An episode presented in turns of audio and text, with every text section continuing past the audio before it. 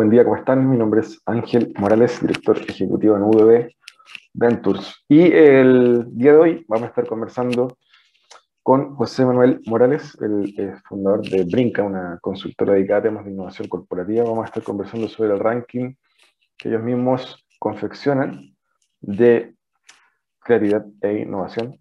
Eh, obviamente que eh, hemos conversado en ediciones anteriores de cómo las empresas corporativas comienzan a entrar al mundo de la innovación. Uno de los elementos eh, a tomar en consideración es, eh, o puede ser una, un análisis, un diagnóstico de cómo las empresas están hoy respecto de prácticas de eh, innovación, de emprendimiento al interior de ellas y las brechas que probablemente existan y eh, sea necesario cubrir para poder hacerse cargo de proyectos de innovación, eh, ya sea de baja eh, complejidad o de gran magnitud. De esto vamos a estar conversando el día de hoy. Al regreso de esta breve pausa musical, no se pierdan, al regreso seguimos conversando con José Manuel Morales de Brinca. Descubre las alternativas que ofrece el mundo digital para tu desarrollo profesional. Marketing digital, análisis de datos, ciberseguridad, cloud computing y mucho más. Todos los miércoles a las 17 horas junto a Catalina Becio y sus invitados. Solo por divoxradio.com.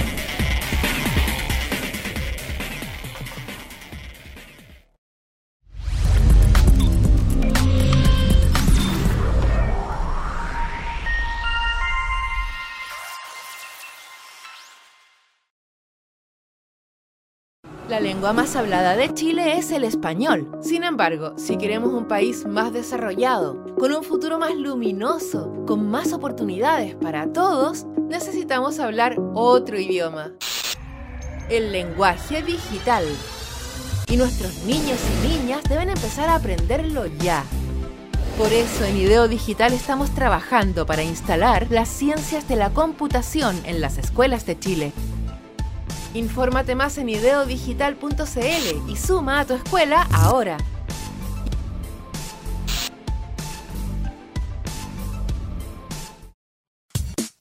Divoxradio.com Codiseñando el futuro.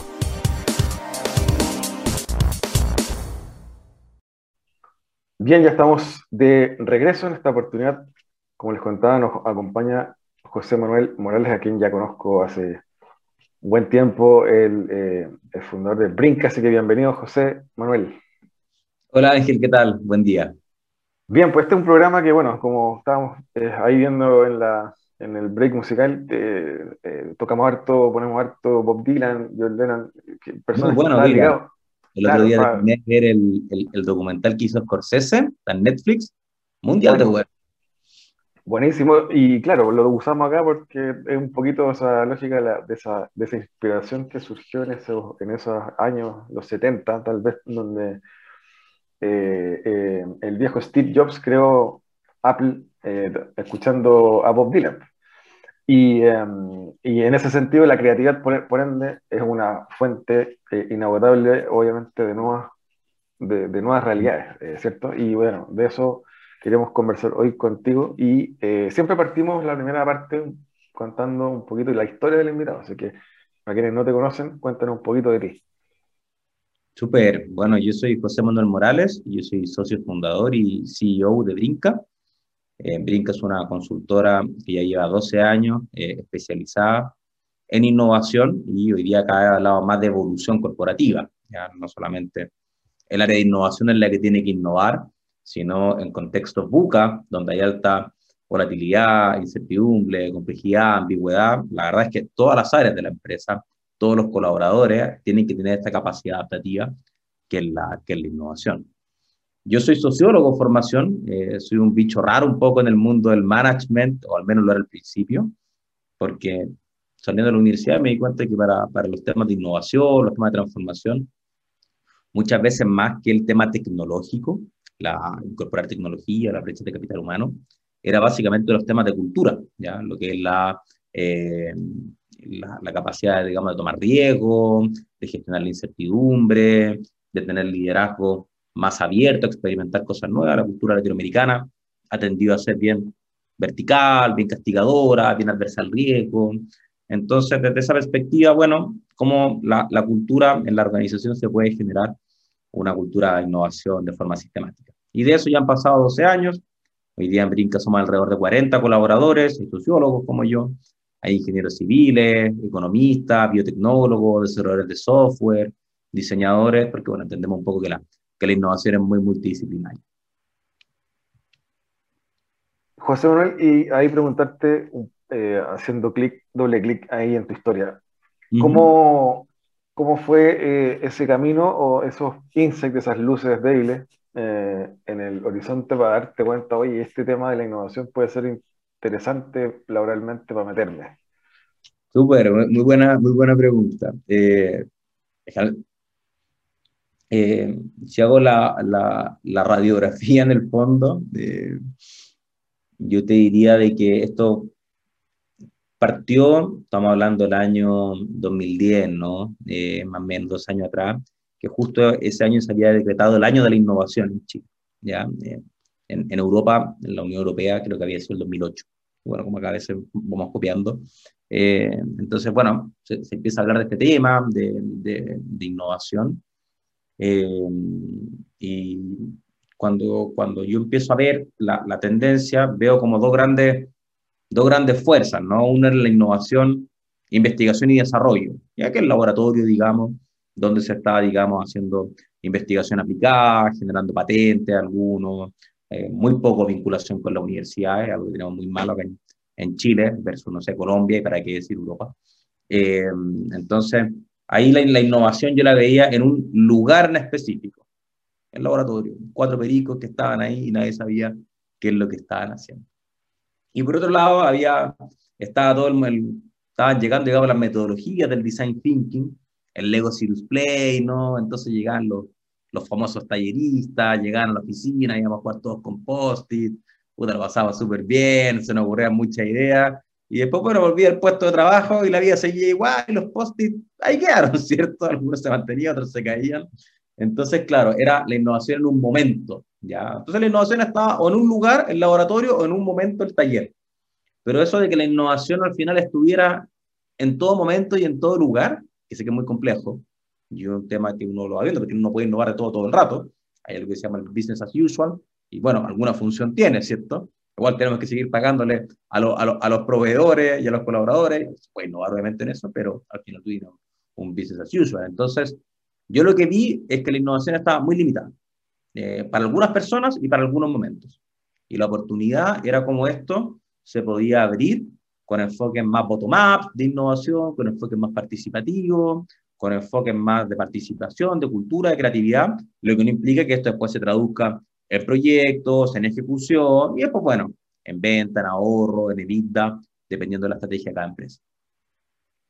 José Manuel, y ahí también eh, preguntar tu eh, visión respecto de, de, cómo ha ido evolucionando, ya metiéndonos en, de lleno en el tema de hoy, eh, cómo ha ido evolucionando eh, a tu juicio, el, el, la industria, la industria, me refiero de, de, servicios, de apoyo ligado a temas de, a temas de innovación corporativa, emprendimiento corporativo, eh, en Chile, eh, ¿cómo ves que en estos últimos años se da esta temática dentro de empresas? ¿Cómo lo, lo has visto en, este, en, esta lógica evolutiva?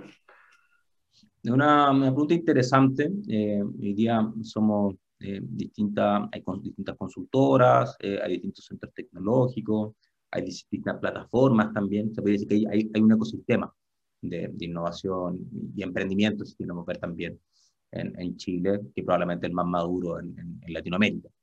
Eh, en México, por ejemplo, hay un ecosistema interesante, pero mucho más fuerte en el tema de eh, startups y, y básicamente financiamiento, que es gestión de innovación corporativa.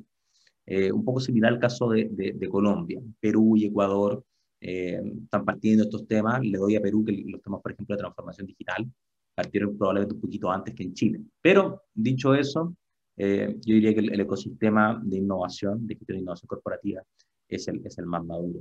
Veo de que en el fondo hay, hay consultoras que están establecidas, hubo mucho apoyo Corfo en su momento, hoy día un poquito más, más particular, está más focalizado, pero Corfo sigue siendo una institución importante. Eh, hay distintos hubs tecnológicos que se han desarrollado, eh, HubApta, HubTech, que están haciendo vinculación, ¿cierto?, entre lo que son las eh, universidades y eh, también las, las empresas, ¿cierto?, que al final los investigadores puedan aplicar sus conocimientos. Se están armando centros de pilotaje muy interesantes, también apalancados por Corfo, el Centro Nacional de Pilotaje, ICIPTEMIN en minería, el CETEC en la construcción, donde uno dice, bueno, el problema es que nadie quiere probar, ¿cierto? Que nadie quiere, quiere meter los dedos al enchufe o, o, afectar la continuidad operacional. Entonces, se están generando también estos centros de pilotos de pruebas en condiciones industriales que, que tú puedas ir, ir probando. Eh, existe el mundo también de las aceleradoras, eh, bueno, UDD Ventures, Ángel, ¿cierto? Que lo, que lo lidera hace mucho tiempo y que va orquestando, ¿cierto? El mundo de, los, de las startups. Entonces, eh, es, un, es una, una, una, fauna, una flora bien, bien variada y nutrida el, el, el ecosistema de, de, innovación chilena. Yo creo que ha crecido bastante el número de actores, eh, no así tanto el número de interacciones. Creo que todavía tenemos relaciones muy, muy del tipo diada, ¿no? Eh, o, bilateral, un actor con otro actor y, ellos conectan, pero, pero ya pensar más en lógica de, de red, de, de, ecosistema, de hub, probablemente ahí los temas culturales de, de confianza y colaboración nos pegan un poco. Ah, hablemos justamente de eso, de, pasando al tema más de ecosistema, eh, preguntarte también eh, sobre tu visión al respecto, porque claro, hay, hay literatura en torno a eso, a, cómo se construyen los ecosistemas, cómo se dan eh, este tipo de, de, ecosistemas en otros lugares que comúnmente admiramos, entre comillas, como Silicon Valley y otros, donde efectivamente hay elementos de, de cooperación radical eh, de, relaciones no transaccionales y ese tipo de cosas que comúnmente son eh, distintos a, los códigos culturales latinoamericanos o chilenos, donde somos súper desconfiados, somos súper transaccionales. Cuéntanos un poco desde, desde la mirada sociólogo, ¿cómo, cómo se cambia eso? Súper. Eh, en, la escuela de sociología uno, leía mucho un, un, texto que se llama La democracia en América, de Alexis de Tocqueville. Y Tocqueville, digamos, francés, ¿cierto? Fue uno de los grandes escritores de la Revolución Francesa, del antiguo régimen. Y en la democracia de América, Tocqueville viaja a Estados Unidos y queda sorprendido en el fondo por los temas de asociatividad. ¿Qué onda estos gringos que conocen a una persona de un día para otro y montan un negocio juntos? Y con un nivel de, de confianza que es muy distinto, o sea, a una cultura latinoamericana que al final uno confía en el papá, en el hermano y el primo. Que por eso, ¿cierto? Eh, esta, esto ha, salido tanto meme, en el fondo, burlándose de la clase alta, que todos son primos, porque al final confían en ellos. En Estados Unidos es muy distinto. En Estados Unidos al final es un tema de, de asociatividad, eh, eh, que al final la, la confianza orientada en este caso al, al, al, propósito común, que son los negocios, es completamente distinta. Eh, yo creo que es súper importante acá entender que transformar culturas a nivel país y todo es, sumamente complejo y, creo también de que es sumamente eh, inefectivo, ¿cierto? Tiene pocos resultados. Uno es como es, uno puede ir cambiando, pero uno tiene que reconocer un poco su identidad cultural. Yo creo que el, el Chile con Valley nos hizo muy mal. Ya como, no, y que acá hay un valle, y hay un río que es el Mapocho, y esto está startup, y, usted está acá como en San José. No, eso, eso no va a ser, y no va a ser nunca, porque son culturas distintas, son historias de migraciones distintas, es un capital, eh, no solo económico, sino un capital social distinto. Entonces, olvidémonos de eso. ¿ya? Y podemos decir, bueno, ¿qué ecosistema o qué cultura de innovación podemos generar acá, ¿cierto? Con, con, con nuestras capacidades, eh, yo creo que lo, lo, lo, lo, que falta mucho en Chile y, y, lo que puede ayudar un poco a destrabar el tema de lo que es la, la, la confianza es que hablamos lenguajes distintos. El lenguaje que habla un académico universitario es distinto al lenguaje que habla un empresario y es distinto al lenguaje que habla un startup. ¿Ya? Y, y, nos está costando mucho darnos a entender los temas, por ejemplo, de innovación abierta. Ya va a trabajar, digamos, una gran corporación con, con, con una startup y, y, se demoran seis, ocho meses en enviarle el MOU a la, a la startup. Y quizás la startup no tiene, no tiene espaldas financieras para esperarte ocho meses. Y también en un mundo globalizado, hoy le puedo esperar ocho meses, pero voy a competir, digamos, voy a trabajar con otra empresa. No, pues una de las grandes empresas de Chile. Sí, pero el día del mundo está globalizado. ¿ya? Hay una gran empresa de Chile a nivel mundial, salvo una que otra, la verdad es que no es una gran empresa.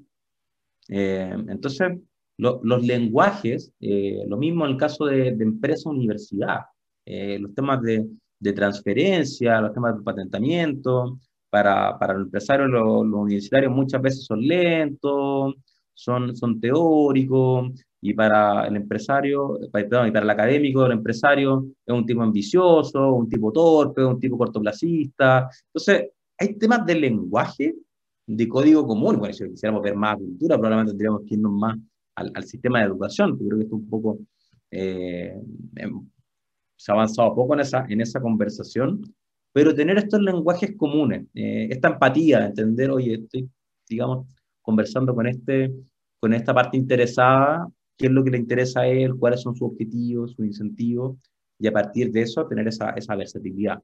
Yo creo que el caso, por ejemplo, de Link apuntamos un poco a hacer eso, ¿cierto?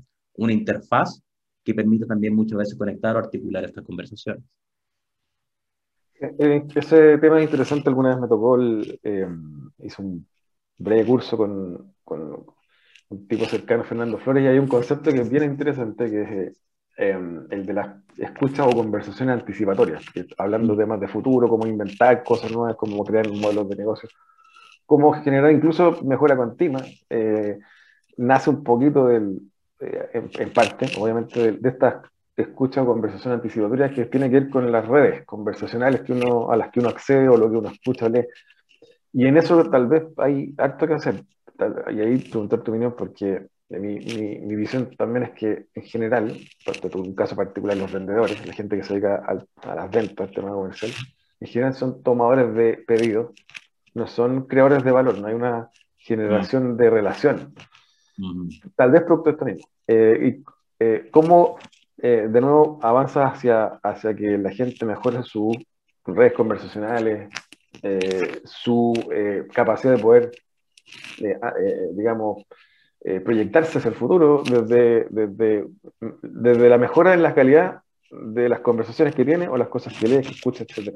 ¿Cómo lo ves?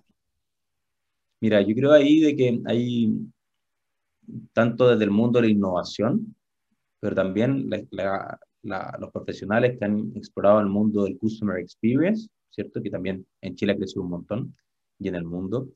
Tiene que ver con todo el mundo del eh, need finding, ¿ya? Y es entender en el fondo las necesidades de clientes, de consumidores, de usuarios finales, empatizar con ellos.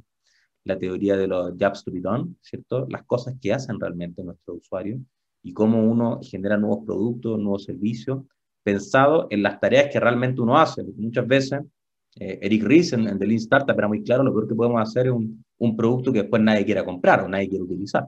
Y el caso de la innovación en Chile hay muchos de esos. Eh, yo creo que ese tipo de, de, lo que dices tú, conversación anticipatoria, lo que es escucha activa, lo que es empatía, es muy importante. Yo pienso en las empresas, por ejemplo, las fuerzas de venta, que lo mencionabas tú, ¿ya? Hay una dermis ahí muy importante.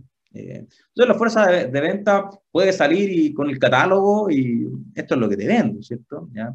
Pero también, a mí me pasa, digamos, desde lo que es la, parte más de venta consultiva, cuando, tú, cuando tú juntas con, con, un cliente, con un interesado, es la capacidad, digamos, de, de, de escuchar plenamente, de empatizar, de entender el texto que le está diciendo pero entender el contexto en que se mueve esta persona, de entender el subtexto, ya las cosas que no te va a decir, ya, pero que están viendo, entender los pretextos también. Oye, mira, esto pasó, pero como las razones que se van dando, es súper importante eso porque al final la innovación nace de ahí, nace de esa observación que tú digas, mira, acá hay una brecha y quizás no estaba un, un servicio 100% relacionado con, con, esa, con esa necesidad o, o esa brecha que identificaste.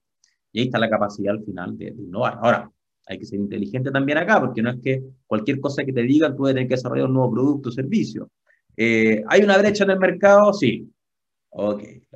Me pidieron algo que no existe. ¿Hay mercado en la brecha o no hay mercado en la brecha? Eso es importante también saberlo, porque puede decir, oye, este servicio nadie lo tiene. Bueno, ¿por qué nadie lo tiene? ¿Porque nadie se lo ocurrió? Lo dudo. En general, las grandes ideas ya, están, ya, ya a alguien se le ocurrieron. Quizá fallaron en la ejecución, ya, eso puede ser. O tal vez porque se dieron cuenta de que la verdad no hay mercado en la brecha. Y hay muchas innovaciones, y yo lo veo, te asesoro muchas empresas, veo su Stage and Gate, van avanzando los proyectos, están en fases finales. Hoy tenemos variado bien el segmento mercado, ¿no? Eh, el, el, famoso P por Q, y a veces uno se le empieza a olvidar estas cosas, como no, no, si esto es innovación, esto es agilidad, eh, pero ¿qué tamaño, digamos, del, del, del mercado estamos más o menos estimando, con los supuestos que tengamos, y a qué proporción apuntamos a llegar? Entonces, yo diría, Ángel, que, que va un poco por ahí, como la, la, la, capacidad de escuchar, de observar, muy fuerte en la fuerza de venta, también puede ser el operario, la, lo que tiene que ver más con la innovación de procesos, la innovación incremental, que también es muy válida y legítima, eh, y después tener al final, si bien la innovación te ir ayudando en metodología, nunca perder de vista la, la visión de negocio. La innovación es un medio, no un fin en sí mismo. ¿ya? Y son los criterios de negocio, los clásicos, los tradicionales, los que nos van diciendo si, el proyecto flota o no flota. José Manuel, te quiero invitar a una breve pausa musical al regreso. La idea es seguir comentando un poquito de esto y también, obviamente, entrar en materia eh, de este también ranking que eh, hacen ustedes en Brinca y, bueno, un poquito también de lo que viene hacia adelante para ustedes. Así que vamos a una pausa musical y ya estamos de regreso con José Manuel Morales. No te quedes fuera. Conversaciones de futuro para Latinoamérica. Latinoamérica. Cada martes y jueves a las 9 de la mañana en Latam 2050 con Ángel Morales. Somos divoxradio.com.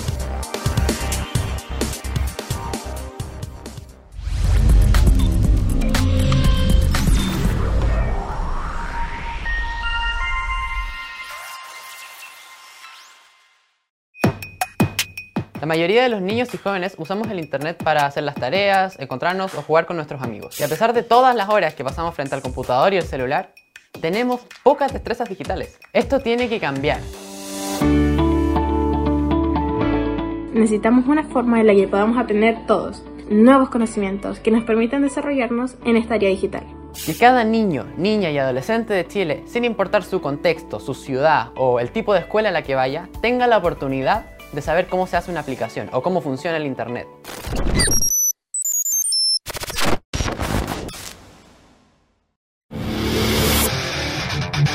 Quieres descubrir el valor de las ciencias de la computación en el desarrollo de los niños y jóvenes, no te puedes perder.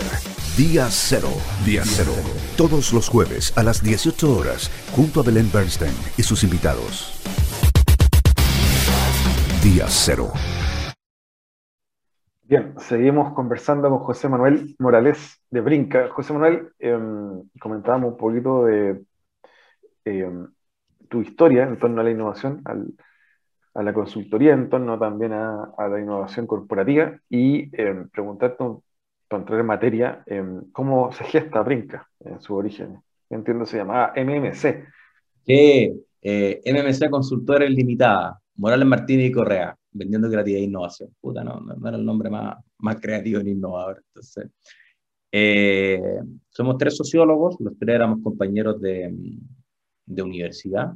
Eh, la mayoría de los trabajos de la universidad lo hicimos en conjunto. Los tres somos distintos, tenemos habilidades distintas. Eh, y bueno, no, nos iba muy bien trabajando. Eh, trabajar con amigos, si uno es capaz de, de entender muy bien, en el fondo, de que se puede trabajar responsablemente, en el sentido, oye, lo pasamos bien, ¿cierto? Me gusta karatear y todo, pero la pega es pega, ¿no? Eh, y si uno es capaz también de controlar los egos, ¿ya? lo cual siempre es un tema complejo, ¿no? Porque al final, esto pasa en cualquier, no solo, no solo en una empresa, sino en un grupo música, es cosa ver la historia de la música y cuántos se separan, porque se empiezan a pelear, a ver cuál es el integrante más... más entonces, si uno es capaz de, de, de vincular la, el tema, de trabajar con amigos, eh, muy entretenido, eh, eh, uno se siente muy acompañado también, entonces nada, pues teníamos este, esta lógica de trabajo entre los tres, creo que hemos podido llevar esto y no, eh, tampoco andarnos dando cuenta de que si uno quiere crecer y escalar, necesita, necesita armar equipo, más allá de las tres personas, los tres fundadores. Entonces, ahí, bueno, eh, es una historia bonita que, que, la vimos muy en carne propia de cómo pasar de ser startup eh, a después ya ser una empresa consolidada, ¿cierto? Rentable, con buenos números y también obviamente con, con, un equipo, ya les decía, alrededor de 40 personas. La oficina se está abriendo en, en Colombia. Me acaba de llegar el RUT ayer, que tenemos algunos clientes en Colombia. La idea también es abrirla en México y tenemos cierta presencia con aliados en, en Perú y en Ecuador. Buenísimo. Eh, cuéntanos un poquito también eh, de, de, este ranking de, de, innovación y creatividad que, eh, que tienen y, y, y, hacia dónde lo están llevando a partir de los aprendizajes que, que han podido levantar hasta ahora. Nosotros partimos el, el, ranking, como te comentaba al principio, teníamos este diagnóstico de que la, la, gran brecha en el fondo era, era cultural en el tema de innovación. Y, y, dijimos, bueno, ¿por qué no se mide la cultura de innovación? Eh, no, que es un tema hablando, no, si la verdad la cultura es el tema más duro de todo, no digamos que es un tema hablando. Entonces, y lo que no se mide no se gestiona, y lo que no se gestiona se deteriora. Entonces, bueno, ¿por qué no eh, medir la cultura de innovación? Ya llegamos con el modelo de, de Teresa Mávile, que es el modelo KISS, como llaves. Eh, Teresa era en ese entonces la directora de la Harvard Business School, y nosotros la escribimos interesados de poder aplicar su, su modelo. Hablando un poco de la, de la, de la asociatividad norteamericana, la directora de Harvard Business School nos responde el día siguiente. Estamos estudiantes recién egresados de la, de la universidad. Interesante, chiquillos, son lo que están haciendo. Les dejo mi modelo para que armen algo y, y, y lo puedan empezar a aplicar. Y bueno, al poco andar, uno se dando cuenta que una cosa es, lo hablábamos también, Boston, otra cosa es Santiago, una cosa es Medellín, otra cosa es San José, entonces fueron que nos fuimos adaptando un poco el, el modelo a la realidad latinoamericana y llegamos a este modelo secuo de culturas corporativas creativas. Y empezamos a ver muchas empresas eh, muy interesadas en identificar sus brechas, sus debilidades y el, el, diagnóstico tiene tal potencia de que en un momento bueno se acerca la, la audiencia del desarrollo, el de una tercera, y nos dicen por qué no premiamos a las empresas que destacan en tu diagnóstico. Ok, la no lo hemos pensado, pero, pero interesante también, ¿no? Como, como que las empresas que están haciendo bien las cosas, hacer difusión, eh, establecer buenas prácticas, y vimos un poco el, el, el, valor ahí. Nosotros partimos como diagnóstico y después se construyó el ranking. En general los rankings es al revés, y por lo cual los diagnósticos de los rankings en general no es muy bueno. Entonces en nuestro caso partimos haciendo diagnóstico y después empezamos a premiar a las empresas en este ranking, que viene del año 2013. Ya en Chile vamos por la novena versión, eh, también se ha realizado en, en, Perú, se va a realizar en Ecuador y estamos en conversaciones para poder llevarlo a Colombia y a México. Eh, José Manuel, y eh, preguntarte, dado este ranking, ¿cuál es tu visión en torno a esta evolución de la que hablábamos en el primer bloque de um, índices de creatividad e innovación eh, y sus derivadas dentro de las grandes empresas chilenas? ¿Tú dices a nivel metodológico o a nivel de, de los resultados que están? De los resultados. Súper. Eh, hay cosas que se ido mejorando. Eh, algunas que se me ocurren ahora, el tema, por ejemplo, de apertura interna. ¿no? Eh, hoy día las distintas gerencias están más abiertos a recibir ideas de forma interna. Eh, como que se entiende más ese rol, no es como que uno, uno viene solo a ejecutar recibir, yo creo que mucho design thinking no, nos ha ayudado a eso. También ha aumentado harto la apertura externa, la apertura hacia ideas de afuera, trabajar más codo a codo con clientes, con proveedores también, todos los programas de Open Innovation que se han hecho, que también ha mejorado. Yo creo que lentamente, muy lento, eh, pero también nuestros datos lo muestran, todo lo que tiene que ver con diversidad. Eh, en general, la, la, la empresa tradicionalmente van a un perfil de carrera, y ese perfil de carrera es de la misma universidad, a veces son del mismo colegio también, se visten igual, mucho hombre. Eh, entonces, bueno, hay muchas teorías, la, más famosa es la de, Richard Florida, la clase crearía, de que si todos pensamos igual, vamos a generar ideas convergentes muy inicialmente, que es lo contrario que dice el design thinking, que primero diverge, ¿cierto? Amplía el abanico de oportunidades. Pero si todos tenemos los mismos paradigmas, o la forma de pensar, o el mismo background, al final vamos a estar haciendo un poco lo, lo mismo, ¿no? Eh, y diversidad ha ido aumentando, algunos mejoran, por ejemplo, lo que es participación femenina, todo lo que es el tema de, de, LGBT, se está posicionando. Eh, ahora, una cosa es traer gente diversa o distinta, y otra cosa es saber gestionar la diversidad, que son cosas complementarias, pero distintas. Yo creo que se sabe poco de gestión de diversidad en Chile. Está recién abriendo la, conversación de traer otro tipo de talento. ¿ya? Eh, pero hay un artículo eh, muy famoso en, en, temas de diversidad de que una cosa es que te inviten a la fiesta y otra cosa es que tú sientas la confianza de bailar en la fiesta. Y eso es un poco la, al final las diferencias también que hay entre diversidad e inclusión. Eh, y bueno, hay cosas que cuesta mucho que se muevan la aguja, la percepción de tiempo para innovar. Eh, yo creo que los qué los cómo cada vez están más claros, la estrategia, los funnels, algunos mejores, otros peores, pero pero la gran duda de esto, la innovación, es el cuándo y el quién. Eh, y ahí uno ve las brechas de tiempo. Eh, hay veces que proyectos de innovación tienen dos horas a la semana, cuatro horas a la semana máximo. Entonces, el nivel de prioridad que tiene eso es muy bajo. La innovación tiene que ser ágil, tiene que ser iterativa, tiene que estar generando aprendizaje muy rápido, de, ir probando y testeando, ir iterando y cambiando y pivoteando. Entonces, yo creo que el, que el tema de, de, los tiempos eh, en innovación es muy bajo. Y después el tema de los de los recursos, lo que es la gestión del conocimiento, lo que es la adopción de plataformas de innovación, eh, lo que es el caso, digamos, primo hermano, transformación digital, el acceso a data dentro de una organización todavía es muy complejo, muy burocrático. Y ya si lo vemos más de forma fría, eh, las lucas, eh, uno ve, bueno, cuánto gasta una empresa en, en, innovación. si uno ve, no sé, los los ratios, no sé, un Volkswagen o, la BMW, una empresa, digamos, no innovación. Estoy diciendo el 20%, cómo puede ser un Facebook, un Google, y para qué decir la industria farmacéutica, que las inversiones que se hacen en innovación muy grande. Pero en Chile esa, esa cifra todavía está muy, muy lejos. O sea, de ahí está el, el típico indicador que todos los programas de gobierno tienen, y nadie ha sido capaz de mover que el 0,4% de nuestro PIB va, digamos, a, innovación. Y ese 0,4% es fundamentalmente inversión pública. Entonces hay un, un, una deuda todavía muy, muy grande. Al final, ¿cuánto están invirtiendo las empresas en proyectos de innovación? Y bueno, preguntarte también, eh, José Manuel, próximos eh, desafíos que vengan tanto para eh, para, para, ustedes, eh, como Brinca también, como en este mismo ranking, cosas que están viendo em, hacia adelante, hacia el futuro? Em, a ver, desde lo que es los resultados, em, hay un tema súper importante con el tiempo. Ya, y creo que las empresas cada vez están siendo más conscientes, están generando, por ejemplo, temas de células ágiles y que esas personas puedan dar tiempo más dedicado a la innovación.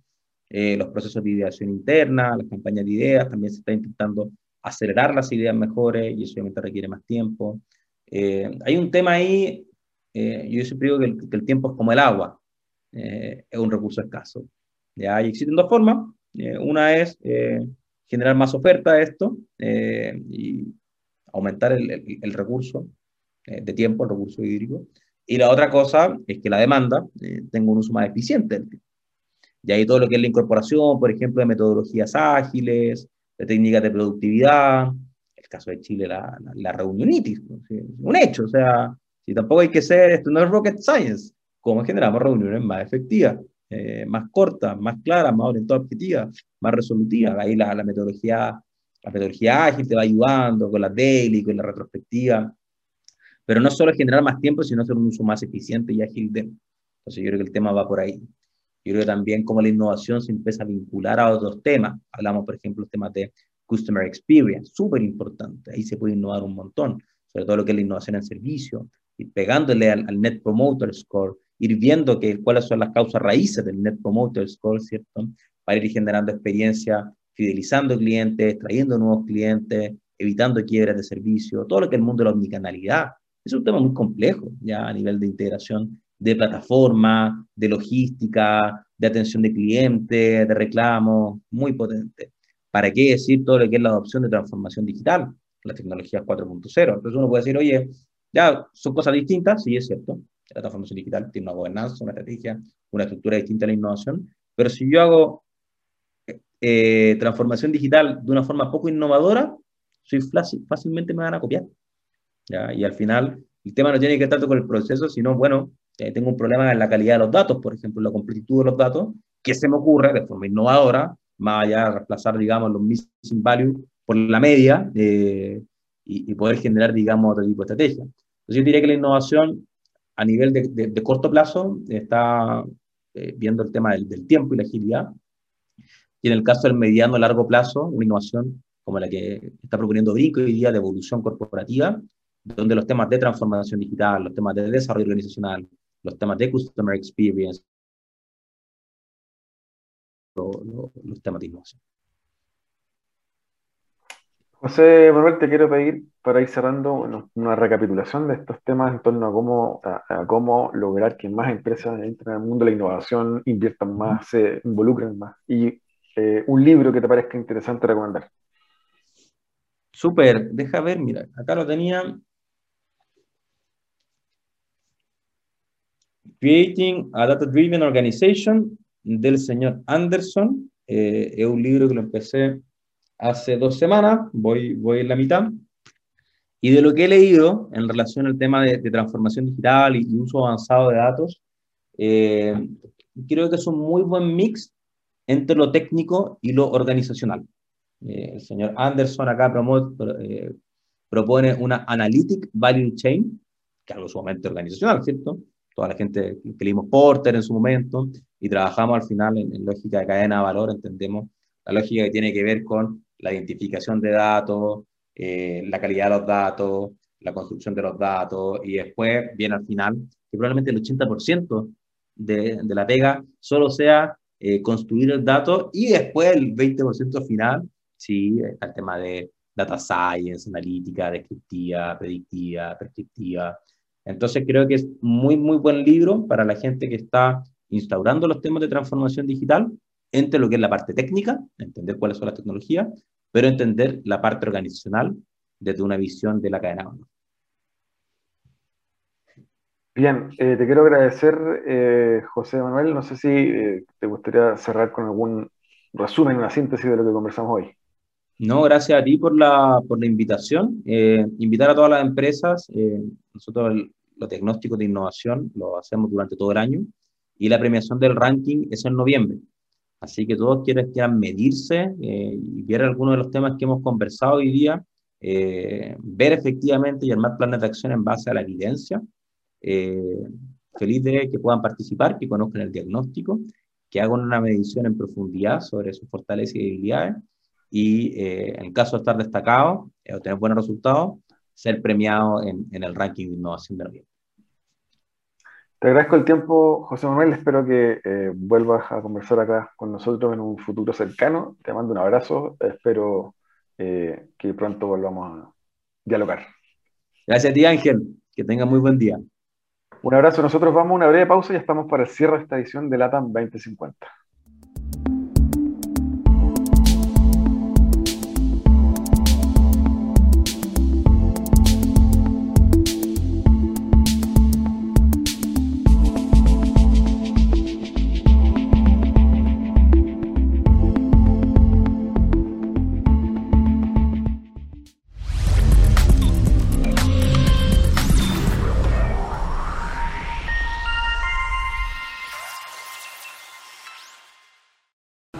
Lengua más hablada de Chile es el español. Sin embargo, si queremos un país más desarrollado, con un futuro más luminoso, con más oportunidades para todos, necesitamos hablar otro idioma. El lenguaje digital. Y nuestros niños y niñas deben empezar a aprenderlo ya. Por eso en IDEO Digital estamos trabajando para instalar las ciencias de la computación en las escuelas de Chile Infórmate más en ideodigital.cl y suma a tu escuela ahora.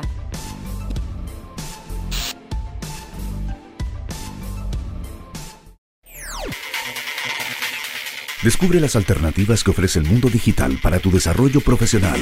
Marketing digital, análisis de datos, ciberseguridad, cloud computing y mucho más. Todos los miércoles a las 17 horas, junto a Catalina Becio y sus invitados solo por divoxradio.com.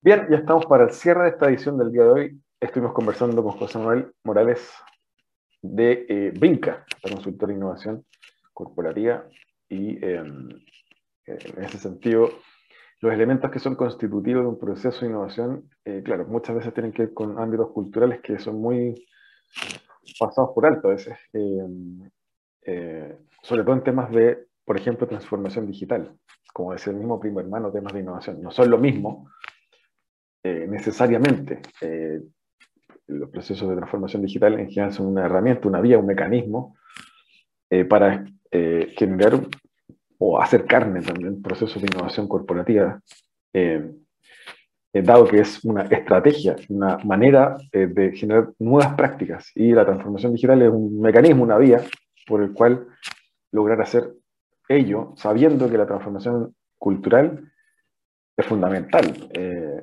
no, la verdad no tiene mucho sentido meter tecnología al interior de una empresa que su capital humano no está eh, nivelado en temas de eh, cultura digital, de gestión de trabajo ágil, e, etc. Es más, es, más, es más común verlo en startups, obviamente nativas digitales, con gente joven, que verlo en empresas corporativas con personas que habitan en ellas 20, 30, 40 años.